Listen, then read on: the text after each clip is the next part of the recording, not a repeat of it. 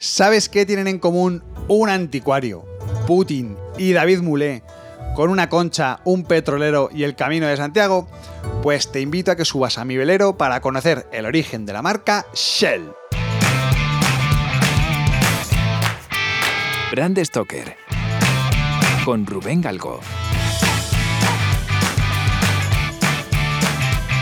Arranco la octava temporada de Brand Stoker, el decano de los podcasts de branding, marcas con historia y cultura de marca en castellano, para proponerte un viaje en el tiempo.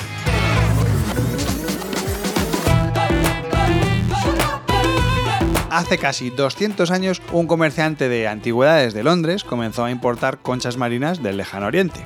Esto lo hizo de alguna forma para satisfacer una moda que había entonces, sobre todo a nivel de decoración, que era como muy exótico, ¿no? Que aquello estaba como muy, pues muy de moda y él empezó a ver ahí una oportunidad de business. La empresa de Marcus Samuel, que es como se llamaba este buen hombre, eh, sentó las bases para un creciente negocio de importación y exportación de antigüedades, que además luego fue atendido por sus hijos, Marcus y Sam. En 1878, los hermanos dividieron la propiedad y cada uno de ellos creó su propia compañía. Sam Samuel se instaló en Japón y Marcus Samuel se quedó en Londres, pero lo que hizo fue ampliar el negocio con la venta de queroseno que traía de Oriente allá por el año 1885. En ese momento el queroseno se usaba sobre todo para la iluminación y los lubricantes, y la industria tenía su principal centro de operaciones en Bakú, Rusia. ¡Oh, casualidad! Y allí existían además dos grandes depósitos de petróleo de alta calidad y un puerto natural que era bastante estratégico. A esto hay que sumarle la llegada del motor de combustión en 1886, que digamos que originó una demanda de combustible muy potente para el transporte.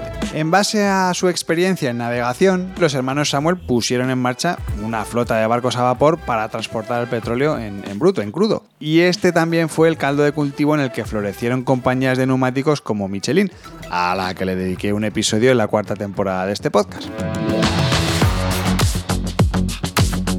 Los hermanos Samuel revolucionaron el transporte de petróleo desde el viaje inaugural de su primer barco petrolero, el Murex. En 1892, el Murex fue el primer barco petrolero en navegar por el canal de Suez. Era 1897 y la compañía que acababan de fundar fue denominada como Shell Transport and Trading Company. Y ya entonces, ojo al dato, usaban una concha de mejillón como símbolo. Sí, señor. Había comenzado la historia de Shell. Las actividades de Shell en Oriente, combinadas también un poco con la búsqueda de nuevas fuentes de petróleo para reducir la dependencia de Rusia, No sé si te suena esto de algo. les puso en contacto directo con la Royal Dutch Petroleum. Ambas compañías unieron fuerzas en 1907 y sobre todo lo hicieron para protegerse contra el dominio de Standard Oil, que era digamos el rival a batir. Y bueno, pues se fusionaron en lo que denominaron la Royal Dutch Shell Group. Shell, por supuesto, pues tuvo que cambiar su símbolo. De hecho, cambió de concha, mejor dicho, porque abandonó la concha de mejillón por la concha de Vieira, también llamada Pecten, que es el símbolo que la compañía ha estado usando hasta la actualidad. Lo cierto es que la elección de una concha como emblema no es una sorpresa. A ver, Shell es concha en inglés. Además, cada uno de los petroleros de la familia Samuel recibía el nombre de una concha marina diferente. Pero ¿por qué una vieira?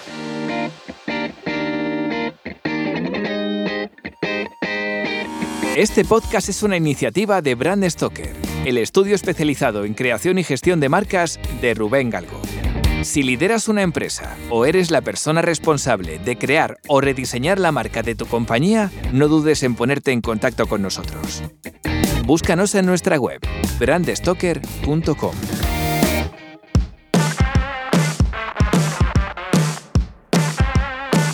Bien, pues al parecer la palabra Shell como el símbolo de la concha pudieron ser sugeridos a los hermanos Samuel por otra parte interesada. Y es que un tal señor Graham, que exportaba el petróleo de los Samuel a la India y lo vendía como aceite de Graham, fíjate qué cuco, pues eh, resulta que este hombre invirtió capital y se convirtió en director de la Shell Transport and Trading Company. Hay incluso evidencias que demuestran que la vieira fue tomada de su escudo de armas familiar. Ojo.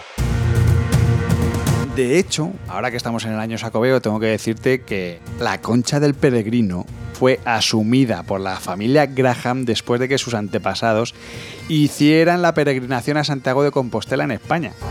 Resumiendo mucho, que el logo de Shell es una concha por el camino de Santiago.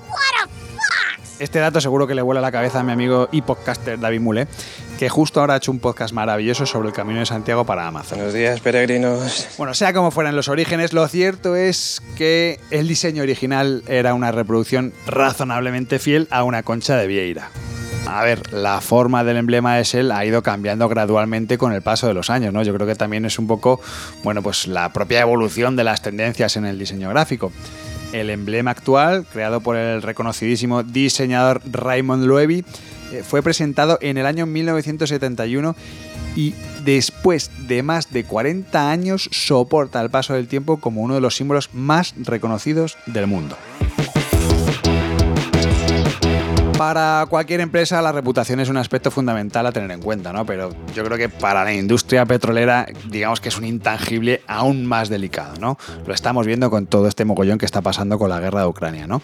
Así además se desprende de un estudio de la empresa GEC Risk Advisory, según la cual una noticia sobre corrupción que implique malos manejos de una empresa petrolera podría golpear entre el 7 y el 8% de la capitalización bursátil de la compañía. Es decir, esto es el número de acciones multiplicado por el precio de las mismas.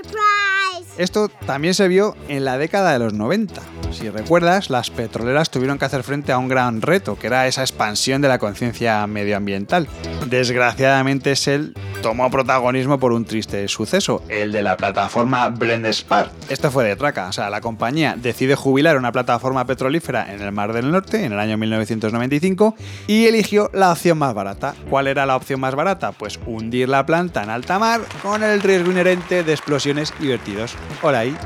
Fue entonces cuando Greenpeace desplegó una de las campañas, yo creo que las más famosas para paralizar un proyecto, ¿no? Y es que ocuparon la plataforma para evitar su hundimiento y bueno, la repercusión mediática fue tal que incluso el canciller alemán de entonces, Helmut Kohl, Que ahora además es amiguito de Putin, por cierto. pidió en una cumbre del G7 que Reino Unido, por favor, paralizase este proyecto y que desmontara la planta en tierra firme. Y este episodio fue el que realmente hizo comprender a las petroleras el impacto social de sus decisiones y sobre todo pues esa conciencia ¿no? con el tema de la contaminación.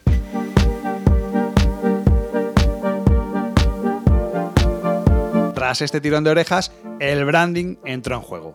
Y Shell lanzó la iniciativa One Brand, que... ¿Cómo explicar esto? En esencia era una filosofía y una visión de marca, claro, que reflejaba un nuevo posicionamiento, que más o menos venían a decir que eran Una compañía líder mundial en energía y petroquímicos que estaba comprometida con el desarrollo sostenible. A pesar de que la mayoría de nosotros asocia a Shell con gasolina y lubricantes, lo cierto es que, eh, bueno, pues las actividades de la compañía van mucho más allá. Por ejemplo, es líder mundial en exploración y extracción de gas y está a la cabeza en investigación de energías renovables.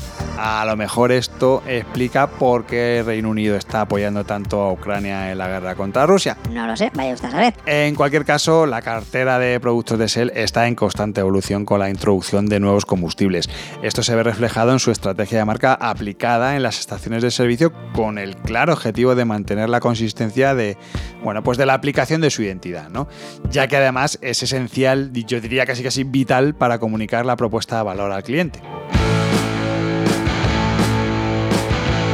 Antes de acabar, simplemente darte algunas cifras sobre Shell. Y es que es un proveedor de combustible con más de 10 millones de clientes al día a través de sus más de 40.000 estaciones de servicio. Opera en más de 80 países y tienen unos 90.000 empleados. Y lo más estratégico es que ocupan algo más del 7% del mercado global y generan 3,2 millones de barriles diarios. Si te ha gustado este episodio, te invito a que escuches la siguiente marca con historia en la que te hablaré de Tipex y el origen del líquido corrector. Has escuchado una producción del estudio Brand Stoker. Dirección, guion y locución, Rubén Galgo. Diseño sonoro, Miguel Galguera. Síguenos en redes sociales a través del usuario BrandStoker o Crenecito, si me quieres seguir a mí.